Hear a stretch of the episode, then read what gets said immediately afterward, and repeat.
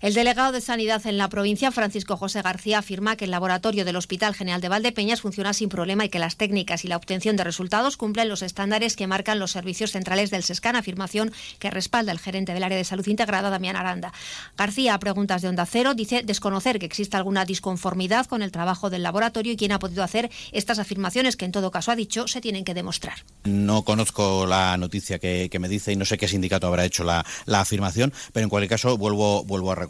Eh, si se produce alguna no conformidad, están sobre ellos siempre la gerencia, y desde luego sobre la gerencia están los servicios centrales que si tienen que poner algún eh, eh, alguna herramienta para correctora para mejorarlo están sobre ello. Pero desde luego a mí no me consta en este momento que haya ninguna no conformidad como tal.